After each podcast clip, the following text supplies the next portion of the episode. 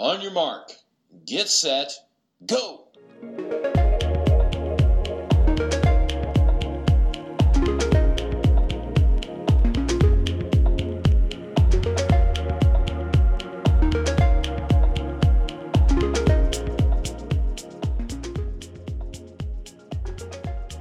onyourmark Radio 第8回、えー今回は編集部の小俣がお届けしていきます。ゲストには、えー Circles SimWorks の、えーあやさんともんじゃさんに、えーお越しいただきました。よろしくお願いします。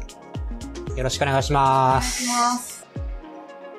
ということで、えー名古屋に拠点を構えています。まあ、自転車屋さんっていう言い方を知っていいんですかね、サークルズ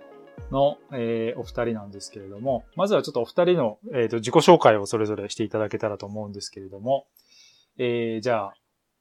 あやさんからいきますか。はい。えっ、と、私は、えっ、と、まあ、えーサークルズに、えっ、と、まあ、言いながら、まあ、店頭で接客もしながら、えっ、と、シムワークスの業務も、えーやっていて、あとはまあ、あの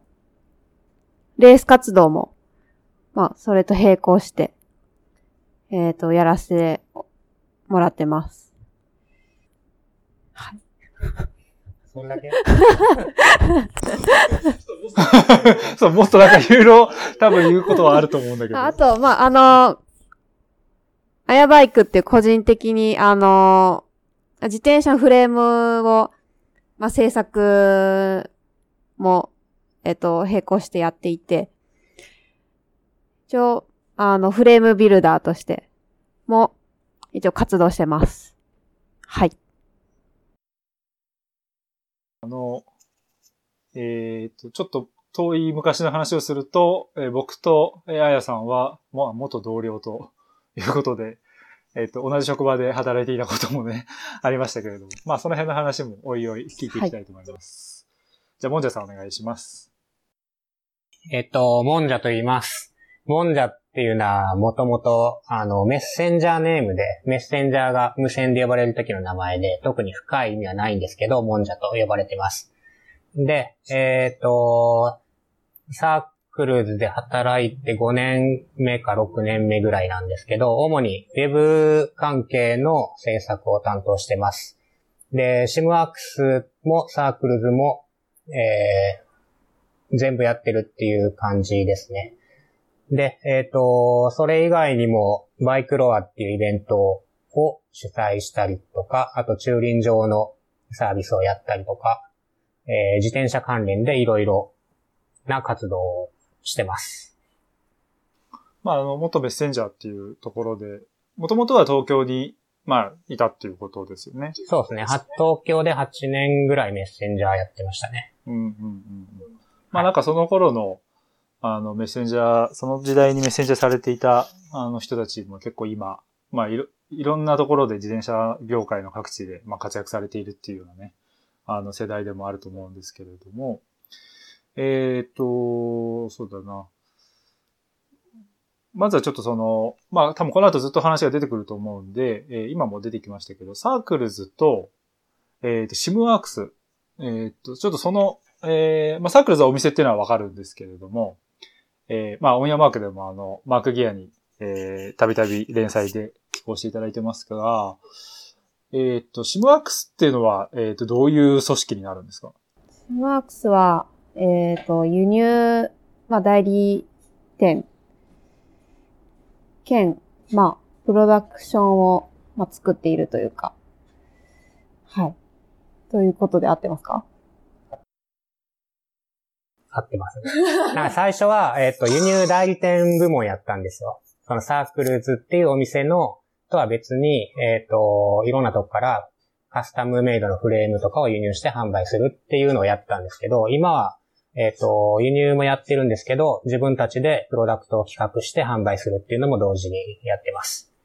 で、えっ、と、シムワークスとシムワークス USA っていうのがあって、えー今度は日本の製品をアメリカに輸出するっていうのも同時にやるようになってますね。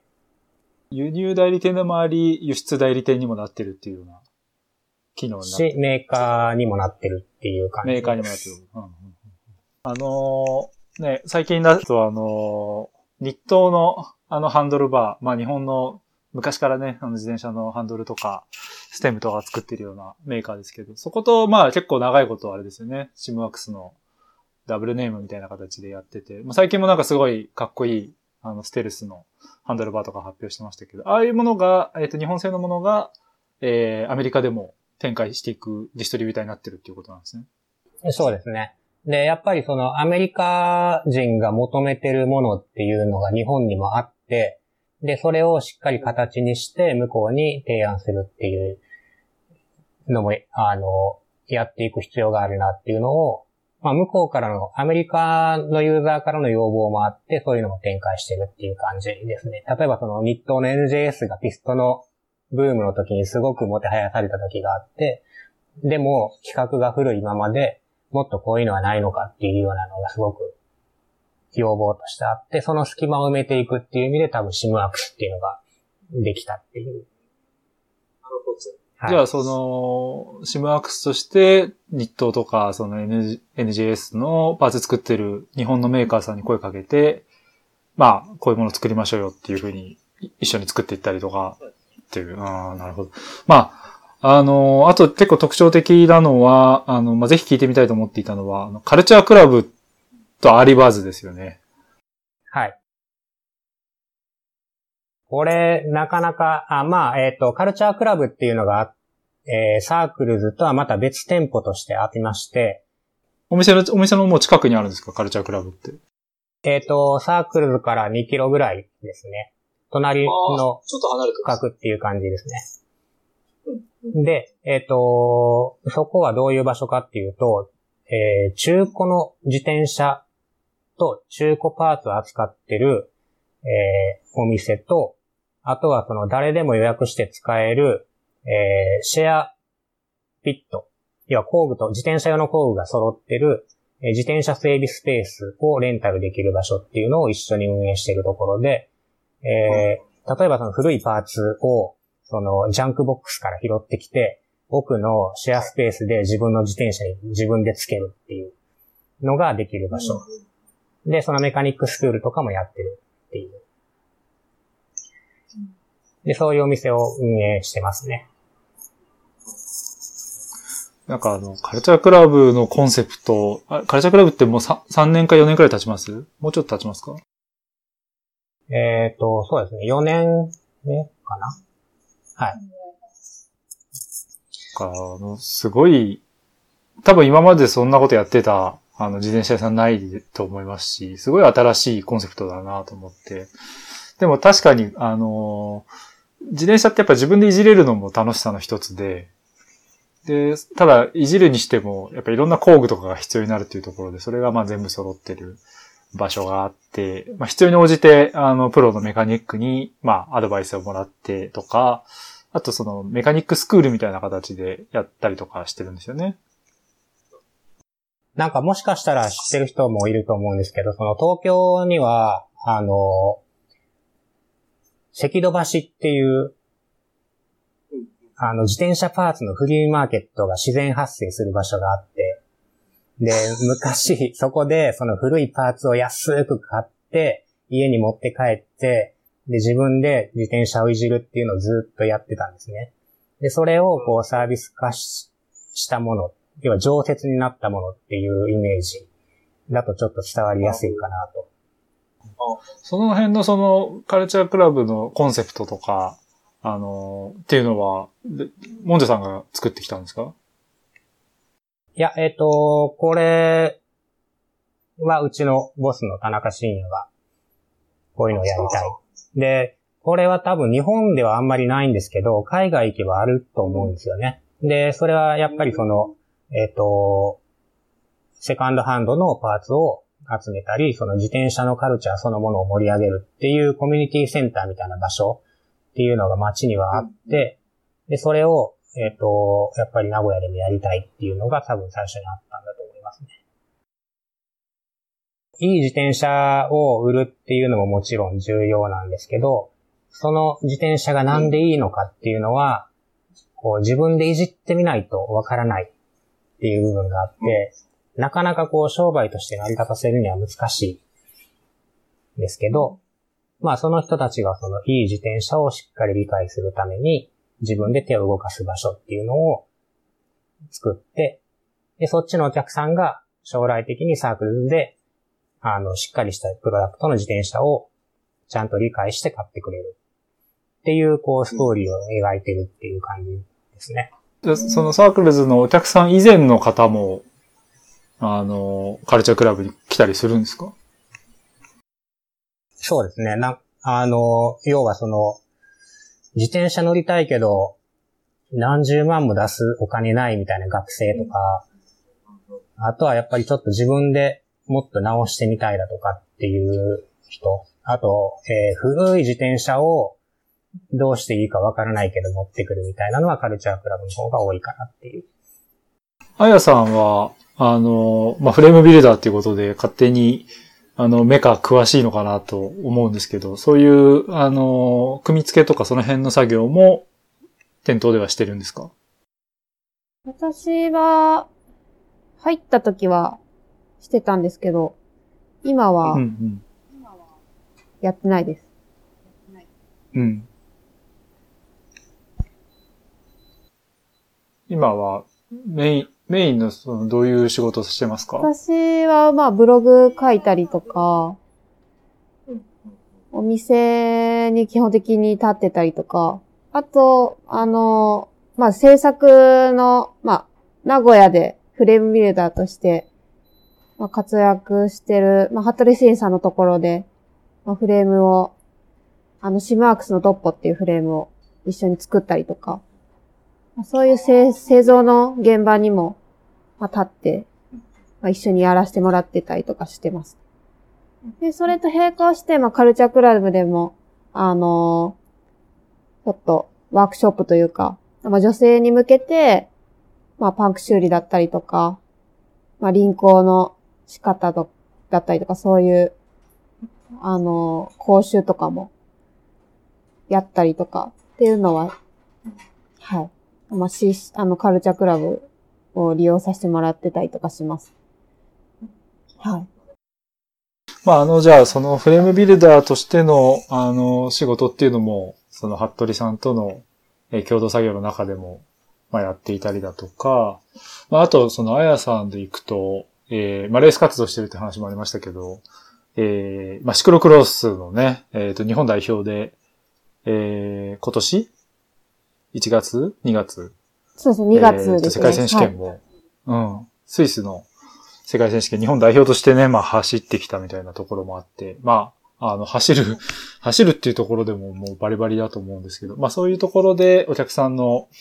まあ輪行だったりとか、ライドだったりのアテンドをしてるっていうことですね。そうですね。はい。うん。なるほど。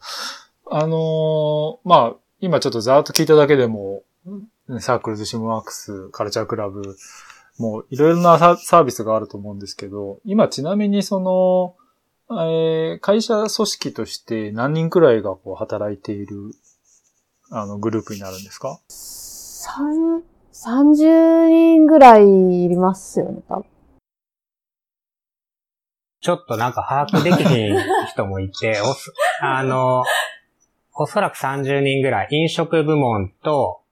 あとその、シムワークス部門と、あと、えっ、と、カルチャークラブとサークルとシムワークス、合わせて30人ぐらい。で、ただそのパートタイマーみたいな人もいて、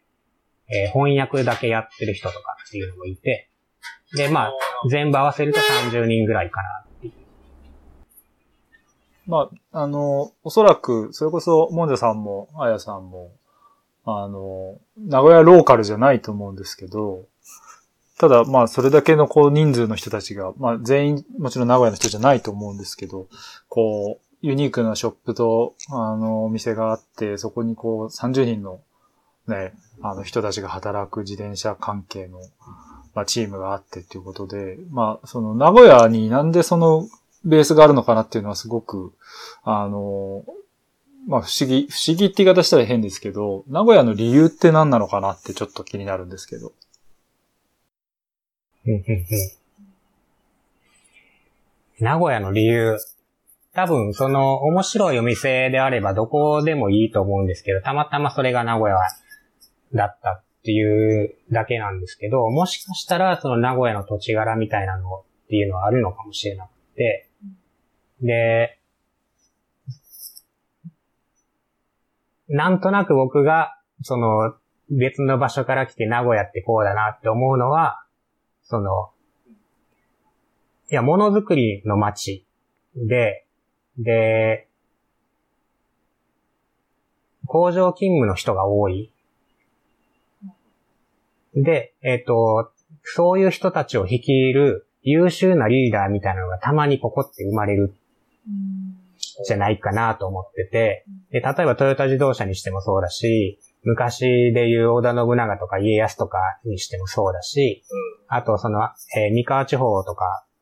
えー、尾張の方も面白い祭りが結構いっぱいあって、それのリーダーの人とかっていうのはすごく魅力的で、で、そういうコアな活動をしてる面白い人たちがポコポコいるんですよ。で、その中の一つが、えっ、と、その自転車屋としてのサークルズとして生まれたんじゃないかなっていうのは一つあって、もともとそのピフトブームの頃に、えっ、と、なんか名古屋で面白いイベントやってる自転車屋があるなっていうのが最初の、あの、知ったきっかけだったんで、なんかそういうのが生まれる土地柄みたいなのがあるのかもしれないですね。名古屋って、まあその、トヨタの話もありましたけど、割とこう、やっぱ車社会だなっていう印象があるんですけど、その、自転車の文化的には、もともとあった感じですか？いや、サークルがかなり特殊なんじゃないかなと思ってて、基本はやっぱりコンサバなんですよね、その文化としては。だから、そのロードレースやってる人とかが多いイメージ。で、なんかそれ以外の自転車カルチャーはって時になかなか、あの、文化としてはなかったんじゃないかな。まあ、あの、サークルズがこう、提供してきた自転車の楽しみ方って、まあ、今の言い方でいくと、もう、コンサバの、まあ逆というか、どっちかというとこう、まあ新しい楽しみ方みたいなのをこう、どんどん提供してきた、あの、お店だと思うんですけど、それが、すごくその、名古屋っていう、あの、まあ、結構ね、サークルズ名古屋って、確か、ホームページか、あの、ジャージとかにも書いてあると思うんですけど、なんかそれくらいこう、名古屋のローカルっていうのを打ち出しつつ、まあそこに向けてこう、新しい楽しみ方みたいなことを提案しているのに、なんかその名古屋にももちろん届いてると思うんですけど、名古屋を飛び越えて、こう、全国的に、あの、日本にそういう文化を紹介してるっていう働きになってるっていうところが、まあちょっと、あの、サークルズが、あの、オリジナルなお店であるなっていうふうに感じさせるんですけど、これ、まあちょっと後で聞こうかなと思ったんですけど、まあなんせそのサークルズの、あの、発信力ですよね。っていうのはまあすごいなと、あの、思ってるんですけれども、このあたりは、まあさっきあの、あやさんがね、あの、ブログの制作担当みたいな話もありましたけど、そういう人たちをもう、書ける人とか取れる人とかを、もう狙って人を集めてるんですか？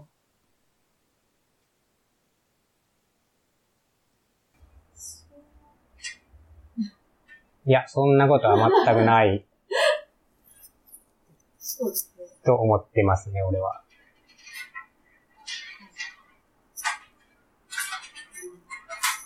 え、もと、もともとあやちゃん文章書ける？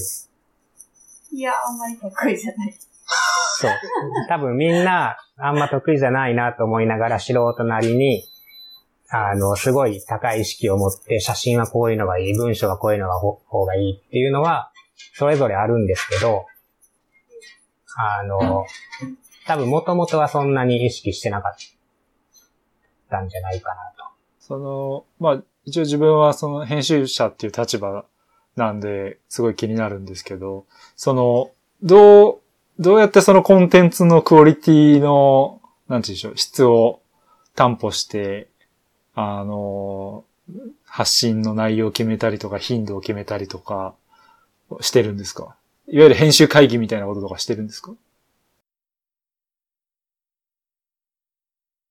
編集会議はしてないですね。ただ、その、えっ、と、こういう発信をしたいっていうのが個人個人にあって、で例えばこの商品を仕入れた場合、こういう風に出していきたい。っていうのがその人にあった場合、周りの写真得意なやつ、えっ、と、モデルの代わりになるやつ、文章、文章はまあ自分で書くんですけど、そういうのをこう集めてきて、で、一つの記事を作って、で、それをみんなで、えー回し読みして、で、写真ここは差し替えた方がいいとか、文章は誰か他の人が直したりだとかしながら、えっ、と、形を作ってから出すように。っていう、こう、役割分担みたいなのがあって、それを得てから出すっていう感じなんで、だからちょっと整ってるように見えるのかもしれないで。もチェック機能はかなりしっかり働いてるっていうことですね。そうねんなるほど。うん。まあ、なんせ、あの、写真もね、すごく、あの、綺麗な写真が多いっていうのももちろんなんですけど、なテキストがね、やっぱめちゃくちゃいいなと思うんですよね。サークルズのブログとか、なんか、いい感じの、こう、力の抜けた感じの文章って、やっぱ狙って書くと難しいと思うんですけど、まあそういうところがやっぱ共感を得てるかなという気もしますけど。なんとなくこの、こいつはこういうキャラやからこういう文体でみたいなのも、その、直す方も、なんとなく、それを汲み取った上で、直しすぎないようにしたり、いや、この紹、この紹介の場合は、もうちょっとしっかり書いた方がいいぞって時は、しっかり書いたりっていうのは、えー構成する段階で多分決めて出してますね。うん。で、それが多分メディアって言われる意識でやってるかって言ったらまだ多分そこまでは言ってないけど、でもまあ頑張ってやってるっていう。なんかこう、あの、まあメディアも今すごいあり方を問い直されてる時期だと思うんですけど、あの、ある意味でその一つの、なんか、まあ正解というか理想の形っていうのはそういうところにあるかなっていう気もしますよね。そうですよね。なんか、誰でもある程度の写真が撮れるようになって、いろんな文章が読めるようになって発信できるようになったっていう時代なのかな。なんかその多様性があって、しかもその、誰が書いたかがちゃんと見えるじゃないですか。サークルズの場合。で、それ結構僕はあの、個人的に羨ましいなと思って見ていて、あの割と、あの、雑誌とか、まあ、あの、メディアとかだと、ウェブのメディアとかでも、あの、編集部で、まあ、ライターさんとか、プロのライターさんとか頼まなくて、編集部で書いた時とかって、あの、文編集部とか、写真編集部みたいなクレジットだけの時とかあるんですよね。で、まあ、多分いろんな事情があってそういうふうにすると思うんですけど、ただ、あの、どうなのかなと思って、見、見る側としては、この文章を書いたの誰、編集部の誰なんだろうとか、なんか、そういうのが見えた方が、多分こう、読者としても、あの、こう、運営してるメディアとしても、こう、結びつきがちょっと強くなるかなって気はしていて、はいはいはい。僕はもうかなりそれは意識してやってて、で、その、まず名前と顔が出るっていうのがすごく重要で、それは絶対載せたいと。で、だから他のメディアに関してもできるだけそれは誰が書いたのか、誰が撮ったのか、誰がデザインしたのか、誰が編集したのかって知りたいんですけど、載ってないですよねなってないんで。すよ。ああれはどんな理由があるんですかね？そう。なんか、もったいない、単純にもったいないなと思うんですよね。もったいないねうんいろんな意味でもったいないなと思うんですけど。その雑誌広告のその写真を撮ったのが誰かとか、グラフィックデザインしたのが誰かって、いっつもあのちっちゃい字で書いてある場合あるんで、すごい探すんですけど、載ってないですね。なかなか。まあなんかその、例えば編集部内でみたいな話の時は、まあ一つ理解できるのがあって、あの、要は編集、いわゆる編集者の仕事って基本的に絶対クレジットが出ないんですよね。要は、あの文章書いたとかじゃなくて、あの、その企画を立てて、あの、ライターさんとフォトグラファーさんさんアサインしてロケ地と抑えて、まあ記事作りましたっていう、で、きあの記事ができた、その成果物としては、まあ、ライターさんとか、フォトグラファーさんのクレジットが出て、編集者っていうのは基本的に、まあ出てる媒体も、あの、ちらほらありますけど、基本的にはその編集誰々って出ないじゃないですか。うんだからそういう意味で、こう、編集の人が自分の名前で仕事をするみたいな意識にななりづらい、まあ流れがあるのかなっていう気がしますけどね。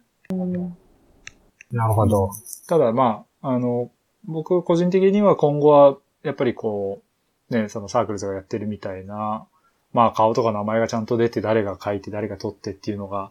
まあ見えてくるといいのかなというふうには思いますけどね。僕はあれですね、その、写真撮る人より、文章を書く人より編集誰がやってるのかがすごく気になってて、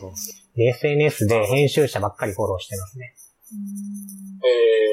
企画出すのは編集の人で、で、その企画に対してテキストを書いてる写真を撮ったりするんで、その大元が一番面白いんじゃないかなと思ってて、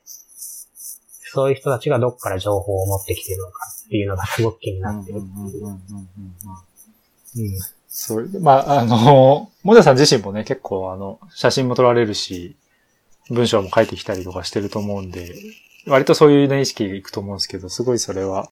世の中の編集者がちょっと勇気づけられるような見方だと思います。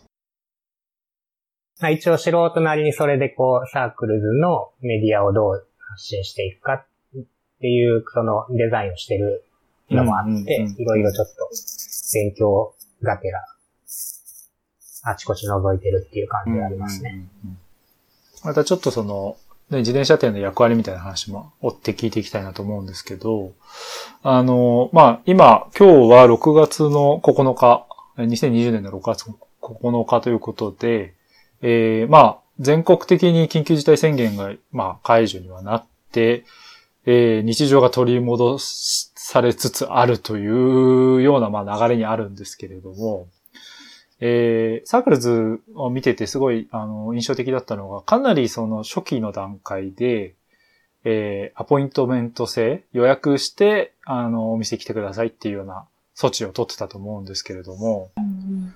実際その時期の、あの、お店の営業とかはどうでした？そうですね。まあ、あの、こちら、まあ、こっちもちょっと、やっぱり予約して来てくださるので、の分、まあ、やりやすいというか、その、もう本当に、1対1で、こう、まあ、あの、接客とかも、まあ、時間もあまり、やっぱり、まあ、気にせずにというか、もう、あの、まあ、指名で来られる方ももちろんいるんですけど、その、まあ、やっぱり、よりちょっと深く、あの、まあ、話ができる。っていうのは結構大きくって、まあ、今も、まあ、予約制っていうのは、まあ、続けてはいるんですけど、まあ、どうしても、その、まあ、流れとしては、まあ、気軽に来てしまう人も、まあ、増えていて、まあ、その、こう、今後、まあ、どうしていくかっていうのは、ちょっとこう、まあ、社内的にも、いろいろ話は出てるんですけど、まあ、かなりメリットというか、そういうのは非常に感じました。うん。まあ、ある意味での、特にその、あの、自転車屋さん、まあ、いろ、自転車屋さんもいろんなレイヤーがあると思うんですけど、あの、やっぱり1台20万、30万、下手すりゃ100万みたいな自転車を、まあ、売ってる自転車屋さんとしては、結構、割とその1対、まあ車のディーラーみたいなもんですよね。1対1でこう接客して、その接客の質も含めて買うみたいな、はい。あの、まあ、お金使う側としても多分それくらいの覚悟ではい。投じる額だと思うんですよね。はい、そうですね。そういう意味でいくと、ね、だからそういう意味でいくと、こう、サークルズ的な、あの、あり方としては、そのアポイントの、ちょっとこう、個人サロンみたいな、あの、まあ、デパートの行商じゃないですけどね。あの、みたいな形は一つの、まあ、理想なのかなっていうのはね、ちょっと思いますけどね。はい。いや、まあ、えっ、と、そういう形も一つあるんですけど、えっ、と、もともとアメリカもそうですけど、自転車屋さんって、えー、要は休業したらダメな業種なんですよ。うん。要は生活道具としての、えーと自転車なんで、えー公公共交通機関のインフラと一緒で、えー休業要請が出ない業種なんですね。まあ、あの、スーパーマーケットとか。そうそうそう、と一緒、一緒の、あの、もの。なんで、えっ、と、じゃあそれでも運営していくにはどうやるかっていうのを考えた結果、えっ、と、そういう、えーアポイントメント制の接客と、またそれとは別に、えっ、と、朝7時半、あ、7時からママチャリの修理はずっとオープンしてるんです。で、えー、通勤通学に使うような自転車の修理。っていうのは、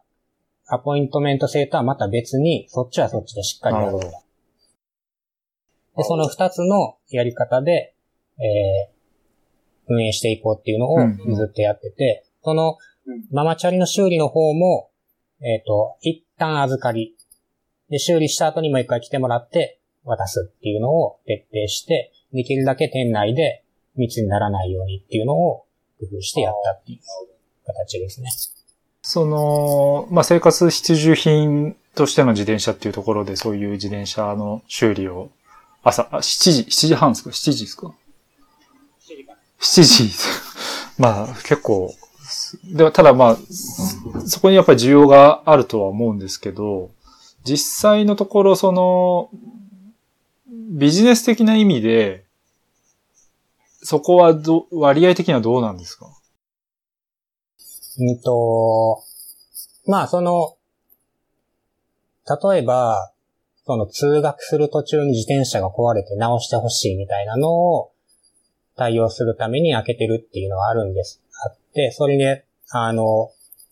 駆け込みで入ってくる人もいるんですけど、もちろんそれだけじゃなくって、えー通常のオーダーの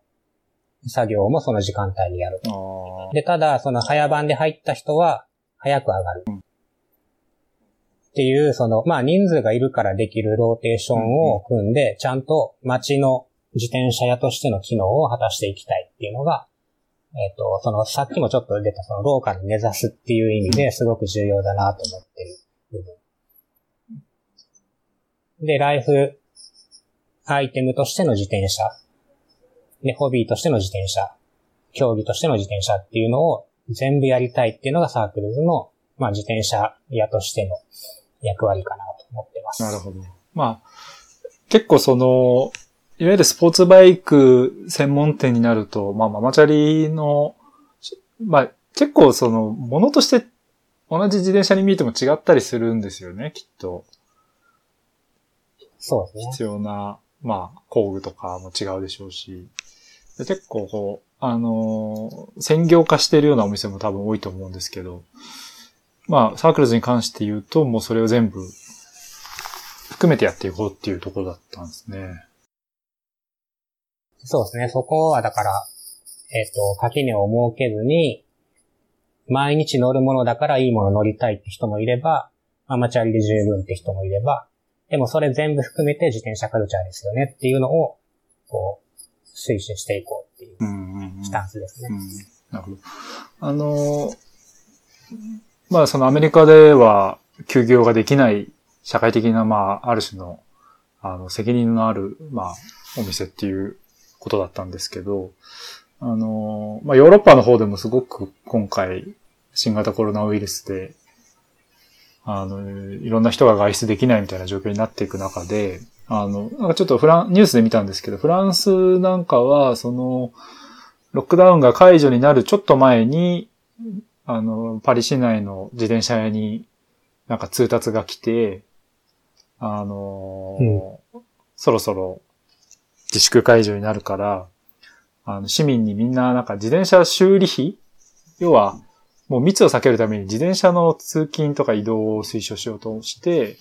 市としてこう、市民の人たちに自転車修理費っていう名目で、多分5000円、50ユーロとか、あの、を、あの、配ってたんですよね。で、当然それを持って、あの、みんな、自転車の修理とかに行ったらしくて、すごい一時期そのパリの自転車屋さんは、てんてこまになったみたいなニュースを見たんですけど、うん。同時に日本でも、あの、自転車通勤ないしは自転車での移動っていうのが、まあ、このタイミングで結構、あの、推奨されていく流れにあるなあというふうには、あの、見てはいるんですけど、実際のところ名古屋はどうですか？売り上げ的にはどうやったのかな？上げ的にはかなり上がりました。上がった。上がっ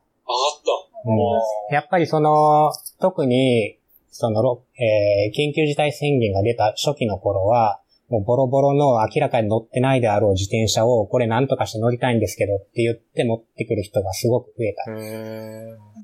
印象はありますね。わざわざ予約して来てくれて、で、整備をするっていう。で、まあ、売り上げも上がったけど、その、えー入店制限してるんで、まあ、そこまで大儲きかって言ったらそうでもなくって、ただやっぱ単価は上がってるっていう感じはありますね。うん。ただ、えっ、と、ちょっと一段落して、よくよく街を見てみると、そこまで街の風景が自転車一色になったかって言ったら全然そんなことはないなっていう印象です。名古屋では。うそうですね。んまあ、ちょっと増えたかなうん、ぐらいですね。気持ち。はい。で、えっ、と、僕は前東京住んでて、えー8年ぐらいずっと世田谷から渋谷まで自転車通勤してたんですよ。で、えー3.11の地震の時に、ものすごい勢いで自転車通勤する人が増えたのを見てるんですね。で、えっ、と、渋谷の手前の信号に自転車が30台ぐらい並ぶみたいな。で、そのま、それまでは、1、2台しか止まってなかったのに、信号待ちで。で、その後一気に増えて、今も多分そのレベルを保ってるんじゃないかなと思ってて、で、多分このコロナでさらに増えるんじゃないかなっていうのを思ってるんですね。で、えっ、と、そういう、こう、都市になんかすごく大きな問題ができた時って、自転車はやっぱりすごく見直される風潮があって、で、その地震の時もそうですし、あとその、えっ、と、ロンドンでテロがあった時、あの、バスのテロがあった時とかも、ロンドンで自転車通勤する人が増えましたって言ってニュースになってて、で、やっぱりその都市のその、えっ、と、密度が高いところに自転車通勤がどういう影響を及ぼすのかっていうのがそこにすごく現れてると思うんですよね。なんで、今回のその、えっ、と、満員電車に毎日乗られ、揺られて通勤するみたいなライフスタイルから自分の力で自転車を漕いで出勤するっていうスタイルに変わっていくすごくいいチャンスなんじゃないかなと。で、えー海外のそういう街では、それを、こう、新しいカルチャーとして、環境を整備していきましょうっていう運動につながってるみたいなんですよね。で、それは多分パリだけじゃなくて、もう全国各地でそういう話があって、で、ロンドンには自転車道ができてる、ニューヨークにはこういうのができてるっていう話をすごく聞くんですけど、なかなか日本には出てこないですね。で、なんとなくそういうこう、社会活動、自転車に関する社会活動をする受け皿みたいなのがないんじゃないかな。受け皿になる団体みたいなものがないんじゃないかなと思ってて、でそういうところが意見取りまとめてロビー活動して、限られた道路空間を自転車のために確保していくっていう活動をもうちょっと必要なんじゃないかなっていうふうには思ってます。うんうんあのーまあそういう、ね、テロとか、まあ災害とかっていうところで、世界的に自転車乗る人が増えててっていうのがまああって、で、ロンドンはまあ、すごいその自転車行政の成功例としていつもね、語られる街ですけど、2012年の、えっ、と、ロンドンオリンピックかな？あの、オリンピックがあったタイミングで、あのーもう市長の肝入りで、あの、自転車の街にしようっていうふうに、まあ、舵を切って、まあそれで実際成功してっていうのがあって、まあなんかロンドンオリンピック自体も、そのオリンピックの何をもってそのロンドンオリンピックを成功とするかっていう、あのー指標の一つが市民の運動をする運動量を上げるっていうのがあったらしいんですよね。で、そこにその自転車っていうのがすごくマッチしたと、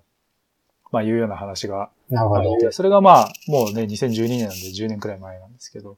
で日本はまあ、あの、東京オリンピックがあって、まあ、ね、東京、今年なくなっちゃいましたけど、東京オリンピック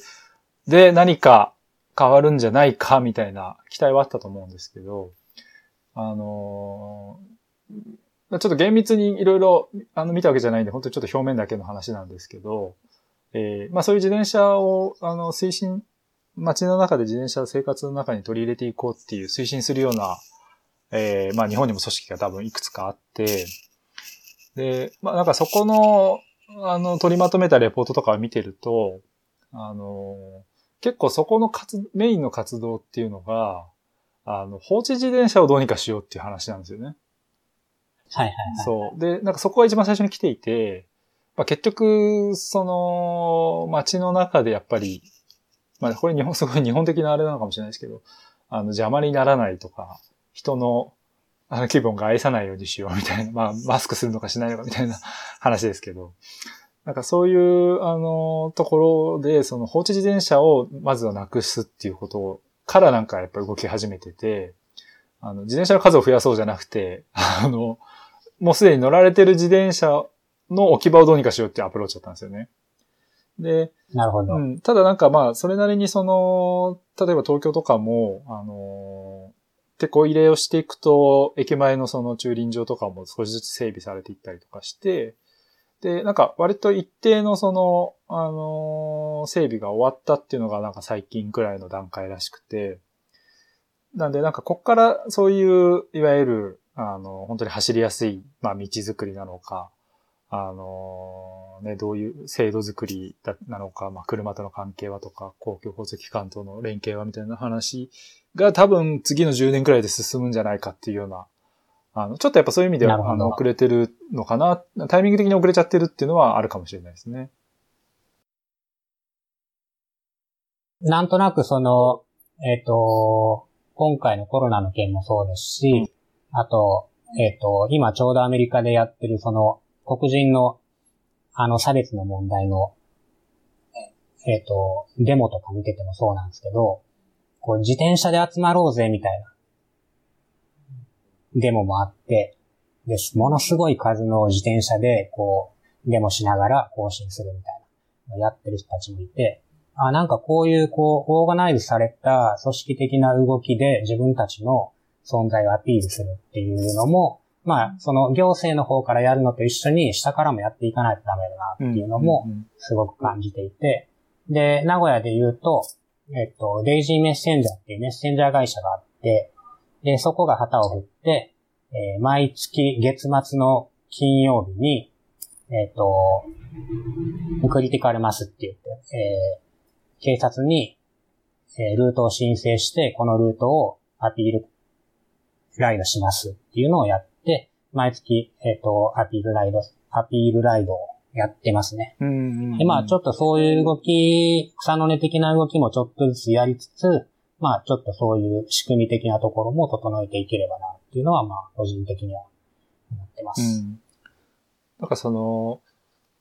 まあデモとかで、みんなが自転車で集まるっていうのが、多分、なんて言うんでしょう。なんとなく日本だとそうなりづらい理由の一つが、これはあの完全に、あの、勝手に思ってることなんですけど、なんかやっぱ自転車ってちょっとこう、あの、わ、若い人特にそのティーンエイジャーの乗り物だって思われてる節があるなと思うんですよね、日本人って。で、多分それってその中学校とか高校の、あの、通学のイメージがすごい強くて、で、なんか、なんかそういうところと結びついて、なかなかこう大人が、あの、自分、自分ってこういう人間だからってアピールするときに、なんか自転車が一緒に出てこないんで。車と一緒にほら、90年代の、あの、バブルの頃の若者って、車と一緒に絶対ポートレート映ってるじゃないですか。なんか、そういう、やっぱ車は大人のもので、自転車はちょっとまだティーンエイジャーみたいなイメージがあるのかなっていうのがあって、そういう意味で、あの、さっきのね、あの、カルチャークラブの一台の自転車を大事にするとか、あとはもう単純にその、まあ、スペックのいい、かっこいいと思える自分の自転車とか、あとはまあ、それこそあやさんがやってるようなカスタムの、もう本当に世界で自分一台しか作れない自転車を作ってもらうとかっていうことっていうのが、まあ一つそういうね、あの自分を表現するものとしての自転車っていうのにつながってくるなっていう意味で、あのサークルズの活動っていうのがすごくね、あの、クリティカルマスも含めて、なんか筋取ってるなとは思いますけどね。まあ良くも悪くもママチャリカルチャーっていうのが日本にはあって、で、すごく普及してるけど、地位は低いっていうのがあるのかなと。やっぱりそういう、あの、ママチャリも認めつつ、なんでそんな安い自転車が成り立ってるのかっていうのを、まあ、ちょっとずつ仕組みを分かってもらえれば、なんで高い自転車が高いのか、長持ちするのが長、長持ちする自転車の方がいいのかっていうのを、こう、少しずつ伝えれることができなっていうのが、まあ、サークルの考えてることなのかな。うん、うん、うん。まあ、あのこんなこと言っちゃうとあれですけど、今もうね、自転車ってホームセンターとかでい1万円で買えるっていう、まあ認知にもなっちゃってるわけじゃないですか。そうですね。その中でね、まあその、それが10台くらい買えるような自転車をどうやって買うのかっていうところで、まあそこで結構小売店の役割っていうのが、あの、大事なのかなと思うんですけど、まあ、言っても自転車もやっぱり海外通販とかっていうのも一時期、あの、まあ、うんと、あんまり言言っていい、言っていいのかなわかんないですけど、あの、まあ、海外通販だとすごいやっぱり日本の定価より安く、その、ものが買えると。で、なんだけど、それ、その海外通販っていうことは、つまり日本でその自転車の産業に関わってる人には、まあ、基本的にお金が入らない仕組みになってると。で、うまあ、なかなかそういう海外通販系の、あの、広告とかが、あの、日本のメディアには載らないみたいなね、あのこともあったなんていう話も聞いたことありますけど、まあ逆に言うとそれがそれだけ脅威だっていうことにはなると思うんですけど、やっぱりその小売りの現場でいると、そこってすごい、あの、まあ生々しい話というか、切々とした、あの、話になってくると思うんですけれども、あの、改めてこう、今2020年ですけど、こう、自転車屋さん、自転車店の役割ってどういうことになってくると思ってますか？どう思われちゃう？お客さんの中になんかこう、あ、この人、海外通販と値段比べてるな、みたいなの分かる人っている来てるな、みたいな。試着だけしに来てるな、正直、ありますね。あるんやはい。やっぱり、はい。なんかこう、値段をやたら聞いてくるとか、やたら、なんかこう、まあ、つけたがるっていうか、まあ、着たがるとか、なんかもう、闇雲にっていうの方、たまにですね。最近なんか減っ、でも最近は減った印象ですごい、やっぱり。まあ、さ前の方がすごい多かったなっていうのは接客しててはすごい感じます。今はなんかこう、やっぱり欲しいものがあって、やっぱりそれを実際見て来てくださる方っていうのが結構増えてるかなと思います。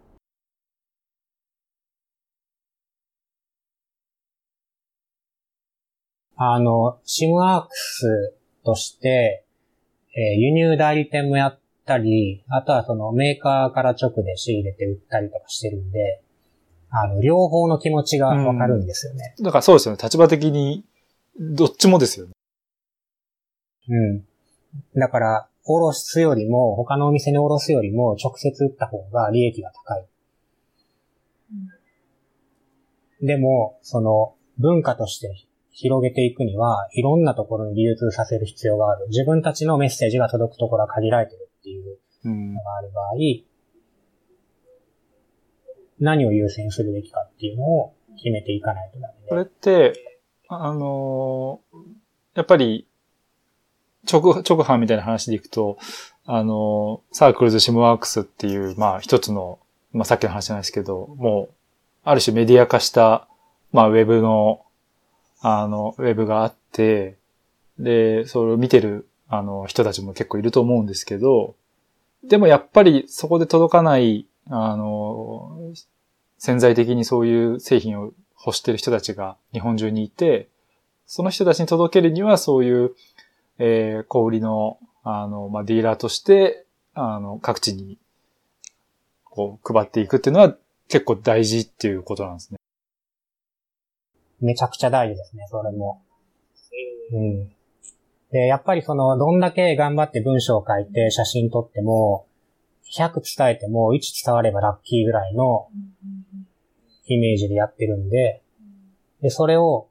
自分たちの、その、仲間になってくれるお店をいかに増やしていくかっていうのが、やっぱり文化を作っていくことなのかな。で、逆に向こうの他のお店の文化を自分たちに取り入れて、で、あの、社会を作っていく必要があるんだなっていうのはすごく思います。うん。で、それは、その自転車だけじゃなくて、今そのアウトドア方面の力入れてやってるんですけど、うん特にその、アウトドアのカルチャーもそういう風に成り立ってて、よよりなんか自転車よりもうまくやってるなっていうのはすごく印象に残りますね。基本自分たちで全部作ってしまえばいいみたいな考え方やけど、それをうまくやった人から買って、市場が成り立ってて、しかも文化にもなりつつあるっていうのを、で、自分たちの中からヒーローを出して、お互い助け合っていくみたいなのをすごくやってて、うんあすごいいいなと思ってうん見てます。うん。なんか、確かにどうなんだろう。自転車ってなんか、まあ、じまあ僕とかその、あやさんがもともと一緒に仕事してたとこもそうですけど、もともとその、まあ、いわゆる D2C、直接こうお客さんと、に対して売っていくみたいなやり方だったんで、で、そのビジネスモデルが多分受けたと思うんですけど、結構自転車ってその D2C がまあ、割とこう多いなっていう気がするんですけど、アウトドアって意外と、割とこう、まあクラシックな言い方したらあれですけど、ディストリビューションで成り立ってる感じですかね。多分大手はそうなんですけど、もっとちっちゃいガレージメーカーみたいな。そう、そう。まあ、サークルズもまだその全然ガレージメーカーのレベルなので、それをこう、大きく流通していこうと思うと、同じ感覚を持てるお店とショップと、あとユーザーと仲間たちっていうのをいかに増やしていくかっていうのをすごく意識しないと難しいんじゃないかなと思ってます。なかなかでも難しいです。例えば東京にブルーラグが、ブルーラグがあって、広島にグランピーがあって、みたいなところをいかにこう、一緒にカルチャーを作っていくかっていうのはすごく意識してますね。要は、あの、D2C、まあ、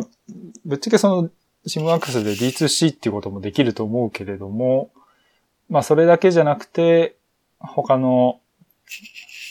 小売店と一緒にやることで、まあ、文化っていうものを作っていくってことですね。ああ、なるほど。何が何でも D2C だけじゃないっていう、もっと、こう、小売店だからできることがあるっていうことですね。そうですね。で、まあ、小売店は小売店で多分もっといいろんな役割があって、で、やっぱりその実物があるっていうのはすごく強いところで、で、それを実際見に来てくれるお客さんとどういう関係を作っていくのかっていうのをすごく大切にしたいなと思ってます。うん、で物は別にネットで買えばどこでも買えるけど、それを使ってどうするのかっていうのとか、あとはそのわからないこととかっていうのを、えっ、と、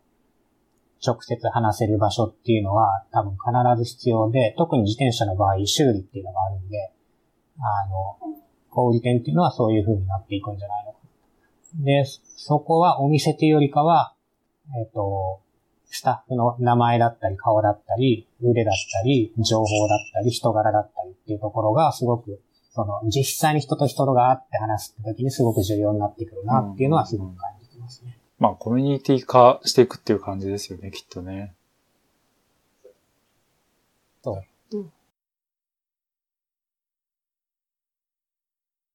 まあなんか、お店がこれからどうなっていくのかっていうのは、よく話したりしてるんですけど、なかなかでも答えは出ないかなっていう。うんまあ僕らはメディアですけど、まあこれからじゃあメディアもどうしようかっていうのは、まあやっぱり話を、特にね、こう、社会が、状況がこうガラリと変わるような中になると、なおさらそういう話が出てきますけど、ただ結構、あの、今の話と近いところがあるかなと思ってて、あの、まあやっぱり、あの、もっと、なんでしょう、マスにバーって、あの情報を広げるっていうよりは、あの、まあ、さっきのね、あの名前出すのか問題みたいなとこもあるけど、あの、やっぱちょっと読者ともう少し、あの、近いところで顔の見えるコミュニケーションっていうのも、まあ、大手メディアは多分できないことだと思うんですけど、まあ、うちみたいな、あの、小回りの聞くところは、そういう方向性に行った方がいいんじゃないかな、みたいなのはやっぱ話してますね。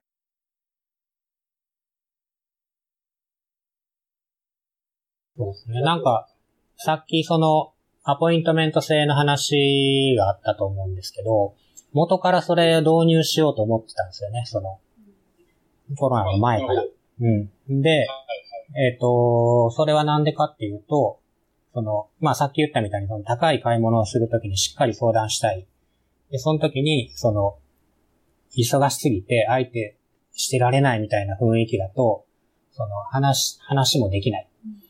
だから、ちゃんと欲しいものがある場合は予約してもらって、しっかり説明させてもらって、納得して買ってもらうっていう風にしたいなっていう話をしてて、で特にあやちゃんなんかは、もうお客さんからめちゃめちゃ人気があるわけですよ。で、日曜日に、その、まあ、特にその女の人がお客さんとして来た場合、やっぱり女の人に相談する方が、あの、やりやすいと。なんで、その、もう順番待ちかぐらいの、あの、感じになってしまう時もあって、で、じゃあ、もう予約制にしてお金取ろうみたいな。相談するだけでお金取る。むしろそれぐらい、コンサル料的な。そうですね。むむしろそれぐらいの、それお金取れるぐらいのしっかりした接客をしていくべきなんじゃないかっていう話が前からあって、で、まあそれも一つのその小売りの未来かなとは思ってるんですけど、うんうん。なんでその、えっ、と、コロナの時にすべて予約制にして、店内は2人までみたいな仕組みにして、で、しっかりお客さんとコミュニケーション取れたっていうのは割といい体験だったなっていうふうには思ってますね。で、それがもしかしたら交流の一つの姿なのかもしれない。うん、うん、うん、うん。うんあやさんはどうですか？まあ実際そんな、大人気という話もありましたけど。大人気 私、あと、まあ、レース活動を、まあ、やっていて、どうしても週末は抜けてしまうこともあったりとか、っ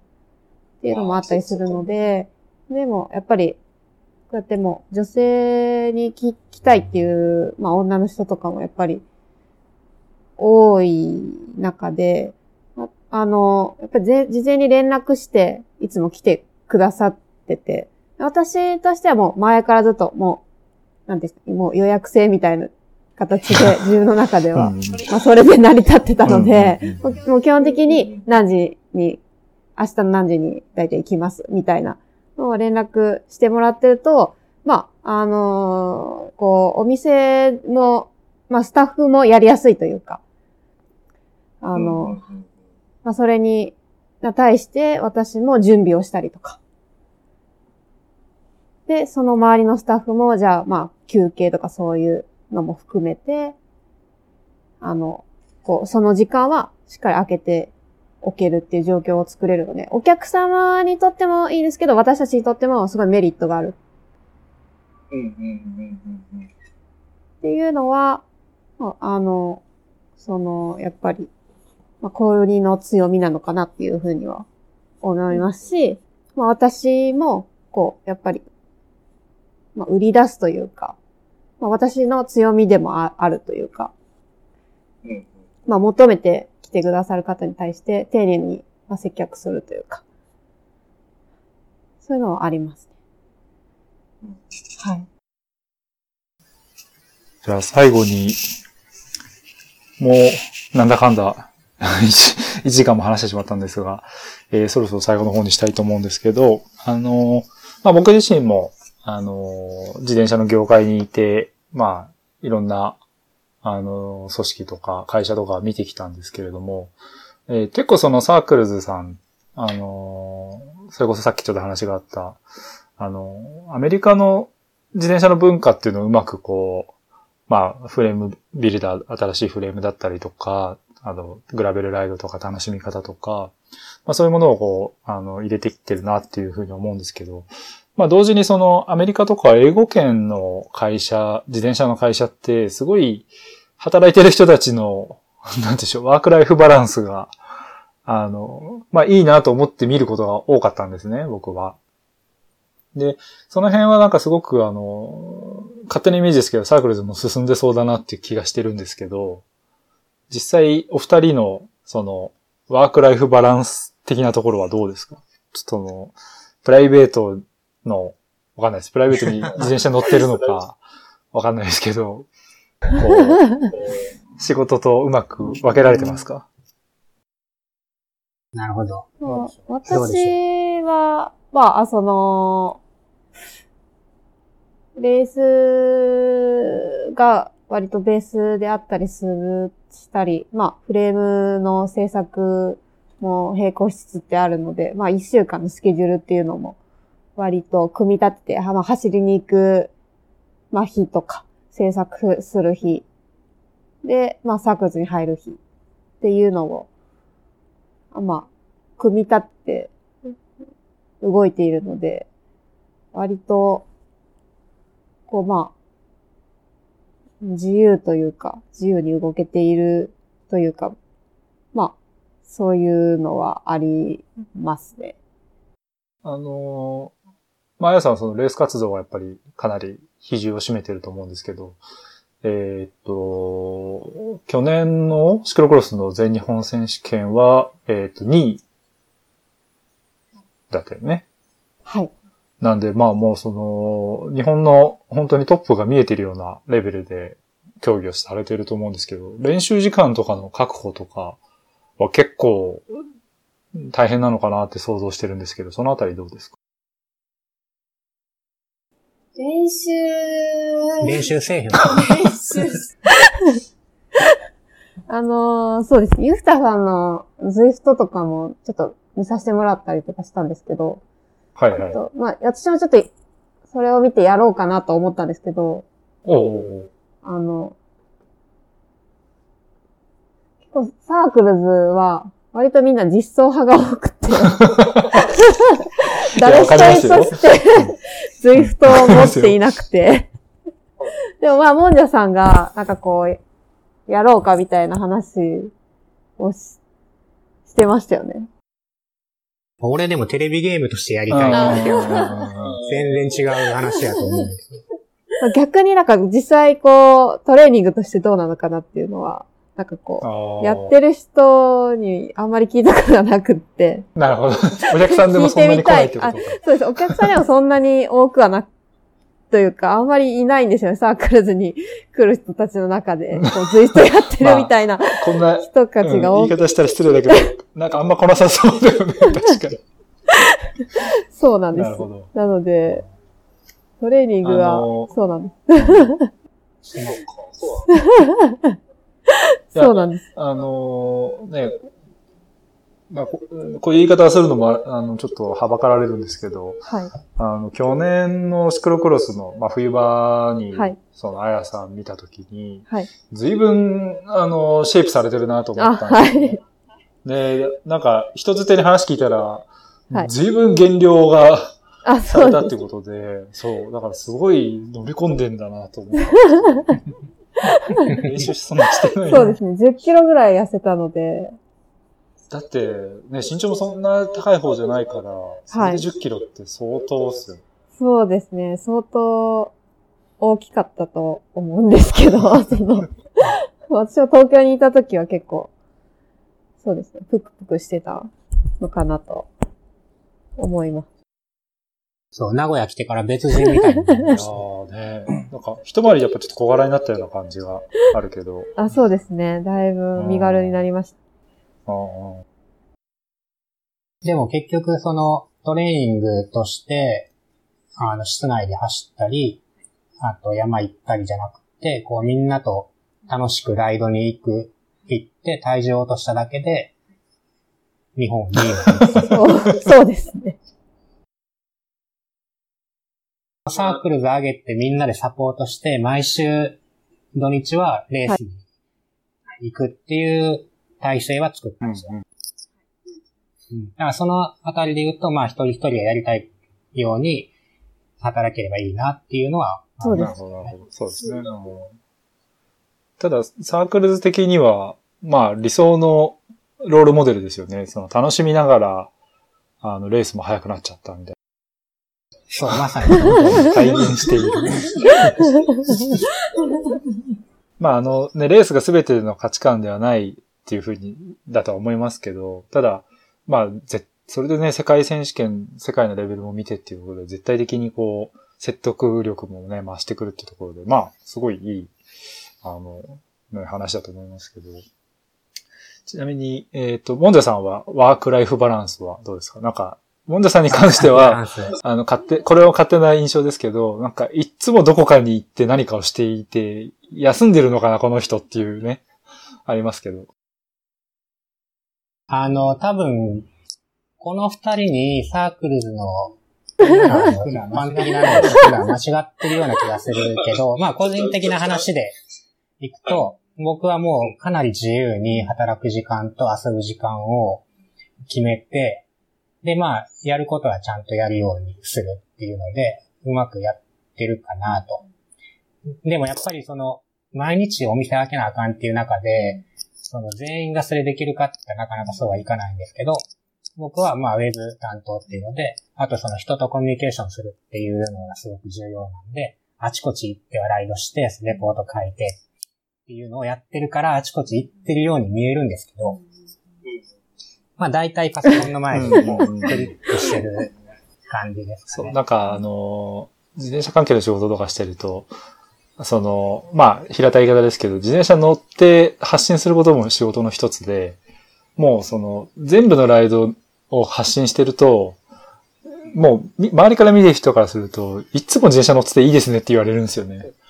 全然そんなことないのに、なんか、そんなことない自転車ばっか乗ってみたいなこと言われて、ガーンみたいなことはまあありますよね。まあでも僕としては、その自転車乗るのはなんでかっていうと、そのどっかに行くための交通手段として乗ることが多いんで、だからどこどこに行ったよ、こういうのを見に行ったよっていうのを、えっ、と、自転車でライドしてい、して見に行ったよっていうのを、まあレポート書くところまでが一つの乗り方の楽しみかなっていうのがあって、まあなんかそういうのをこう、まあインスタだったり、あの、サークルのウェブだったりで発信するっていうのは、まあ一つの、まあ仕事であり、もう、遊びであり、人生でありみたいな、一石三鳥ぐらいの感じでやってるんで、あんまりだから、ここまでは仕事、ここからは遊びみたいな切り分けじゃない感じですね。その、自転車乗って終わりじゃなくて、自転車に乗ったことをこう、まあ手段として乗るっていうのももちろんそうですし、乗った、こうなんかレポートとか表現までしてっていう楽しみ方とかも、あのもちろん仕事としてできるところもあると思いますし、なんかそれが楽しいっていう価値観とかも結構広まるといいなと思うんですよね。僕もそういう節がちょっとあるので、ううん、うん、うん。なんかそういうところでね、ですねあの、広げていけたらいいですよね、すごく。そうですね。なんか昔メッセンジャーやってた時に、あの、新人研修もやってたんですよ。ほうほうほうほう。で、あの、一日終わって新人に、あの、と話すときに、今日こんな面白いことがあったんですよ、どこどこで、みたいな。っていうのを報告してくれる新人は長続きするんですよ。なるほど。なるほど。要はその楽しみを持って走り回ったかみたいな。まあ荷物を届けるっていうのはもう当然やらないとダメなことなんですけど、その合間にどういう楽しみを見つけたかっていうのをちゃんと報告してくれる人っていうのはみそういうのを見てる人で、で、そういう人の方が長続きするんですよ、ね。なるほど。自転車漕ぐことだけじゃなくて、その、まあ、どう、どういう楽しみを見つけるかっていうのはそれぞれ、まあ、レース勝つでもいいし、うんいいし、まあい、いろんな楽しみ方があると思うんですけど、まあ、その中の一つとして、ライドにどっかに行くっていうのがすごく自分にとっては重要かなと。うん。ね、あの、僕も個人的に、あの、自転車と釣りを合わせてやったりしてますけど、サークルズも結構その辺今、ね、熱い動きがありそうで、個人的にも注目してますけれども。まあそんな感じで、えー結構話題は 尽きないんですけれども、まあそろそろお時間かなと思うんですが、えー、どうでしょう？なんか、最後に、これは宣伝でもいいんですけど、言っときたいみたいなことありますか？えっ、と、サークルズちょっと関係ないんですけど、はい。バイクロアっていう自転車の運動会、文化祭みたいなイベントを毎年やってまして、えっ、と、まあちょっとここ何回かはコロナで中止になってしまったんですけど、今度6月28日に、えっ、と、オンラインでやる予定です。オンラインバイクロア、えっ、と、BTV っていう、バイクロア TV っていう名前でオンラインでやります。TV、はい。はい。で、えっと、 Zoom で全国各地の参加者をつないで、8の字とかトラックスタンドかとかっていう簡単な競技を、あの、用意どんでやって、で、それで、あの、競うっていう、まあ、まあ、遊びみたいなもんなんですけど、うんそれをちょっとワイワイやってみようよっていうのを今度、6月28日にやるんで、もうそろそろエントリー募集開始するんで、もしよかったら参加したり、あとはもしくは当日、YouTube ライブをチェックしたりしてみてください。それあの、あの、オンヤマークの方でもちょっと開催しますよっていうのは、まとめ、あの、記事として出させてもらいます。秋のバイクローはちなみにどうなんですか？なんか、できそうな気配というか、まあこんな状況なんであれですけど。うん。えっ、と、秋の初めの方に白州でやって、で、毎年埼玉でやってるやつを12月にできればいいなと思ってるんですけど、どういう段階でやりますっていう決断をするかっていうのがまだ決まってなくて、なかなかやっぱり難しい状況ですね。うん。やりたい。でもちょっとまだわからない。ただやる場合はもう、えっ、と、どんな自転車イベントでも多分そうやと思うんですけど、やるなら絶対やるっていう心意気でやらないと、やるかどうかわからんまま準備をするっていうのは結構難しくって、そうですね。うん、ちょっとそのあたりの決断を早めにしたいなとは思ってます。まあまずはその、BTB から、えー、バイクラーの世界に今年触れてくださいっていうところですね。あやさんはどうですか？アヤバイクスの宣伝でもいいんですが。そうですね。アヤバイクスもそろそろ、ちょっとこう、しっかり、まあ、あの、やろうかなっていう。あんまり、まああんまり商売いけないんじゃないですか。今までちょっとなんかこう、まあ、身内っていうか、まあ、あの、連絡実際、まあ、DM とか、あの、くれ、くださったりとか、直接に。あと、まあ、直接作ってほしいっていう方だが結構多くて、でそういう方だけにちょっとこう、あのまあ、オーダーで、まあ、作っていたんですけど、それが結構一旦ちょっと落ち着いたので、あの、もう、なんていうんですか、まあ、こう、受注を、まあ、開始しますみたいなのは、ちょっともう、まあ、SNS で、インスタとか。で、あの、一応その準備は少しずつやっていって、そろそろ、まあ、そこもしっかり組み立てをしようかなっていうふうには思っているので、もし、まあ女性の方で、まあ、あの、ちょっと自分のじ合う自転車とか欲しいという方がいたら、ぜひ、オーダーいただければと思います。え、おっさんはダメなの？おっさん、おっさんでも別にいいです。いいの？あ、やばい、相談して。いいです、いいです。大丈夫いいですはい。はいなるほど。おっさんも大丈夫だそうです。まあ、あの、特に、あれですね、まあ、あやさん自身もちょっと小柄というところもあって、まあ、あの、小柄な女性がなかなかこう、乗りやすいサイズのバイクっていうのがなかなかこう、まあ、市場にもないっていうね、ところで、特にその、カスタムの、あの、本当にフレームビルダーが一から作ってくれるっていう必要性がやっぱりとマッチするかなっていうのはありますね。そしたら、あやさんの、まあ、SNS をちょっとしばらくチェックしていただければという感じですね。はい。というわけで、えー、ちょっと長くなりましたけれども、えー、サークルズシムワークスの、えー、モンジャさんとアヤさん、今日はありがとうございました。ありがとうありがとうございまし。た。